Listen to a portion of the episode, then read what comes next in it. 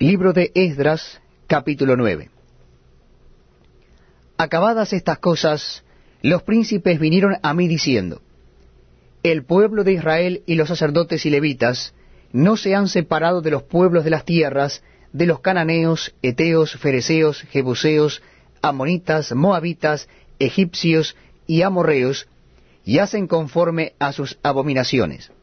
porque han tomado de las hijas de Helios para sí, y para sus hijos, y el linaje santo ha sido mezclado con los pueblos de las tierras. Y la mano de los príncipes y de los gobernadores ha sido la primera en cometer este pecado. Cuando oí esto, rasgué mi vestido y mi manto, y arranqué pelo de mi cabeza y de mi barba, y me senté angustiado en extremo. Y se me juntaron todos los que temían las palabras del Dios de Israel a causa de la prevaricación de los del cautiverio mas yo estuve muy angustiado hasta la hora del sacrificio de la tarde. Y a la hora del sacrificio de la tarde me levanté de mi aflicción, y habiendo rasgado mi vestido y mi manto, me postré de rodillas y extendí mis manos a Jehová mi Dios. Y dije, Dios mío, confuso y avergonzado estoy para levantar, oh Dios mío, mi rostro a ti,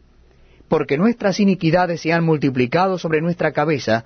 y nuestros delitos han crecido hasta el cielo. Desde los días de nuestros padres hasta este día hemos vivido en gran pecado, y por nuestras iniquidades nosotros, nuestros reyes y nuestros sacerdotes,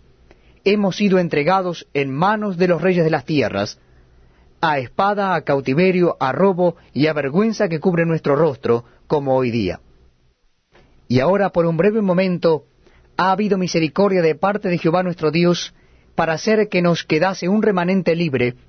y para darnos un lugar seguro en su santuario, a fin de alumbrar nuestro Dios nuestros ojos y darnos un poco de vida en nuestra servidumbre. Porque siervos somos, mas en nuestra servidumbre no nos ha desamparado nuestro Dios, sino que inclinó sobre nosotros su misericordia delante de los reyes de Persia, para que se nos diese vida para levantar la casa de nuestro Dios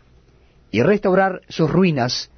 y darnos protección en Judá y en Jerusalén. Pero ahora, ¿qué diremos, oh Dios nuestro, después de esto? Porque nosotros hemos dejado tus mandamientos, que prescribiste por medio de tus siervos los profetas, diciendo, La tierra a la cual entráis para poseerla, tierra inmunda es a causa de la inmundicia de los pueblos de aquellas regiones, por las abominaciones que la han llenado de uno a otro extremo con su inmundicia. Ahora pues, no daréis vuestras hijas a los hijos de Helios, ni sus hijas tomaréis para vuestros hijos, ni procuraréis jamás su paz, ni su prosperidad, para que seáis fuertes y comáis el bien de la tierra,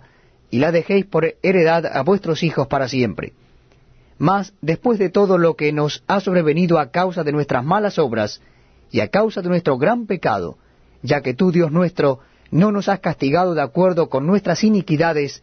y nos diste un remanente como este, hemos de volver a infringir tus mandamientos y a emparentar con pueblos que cometen estas abominaciones.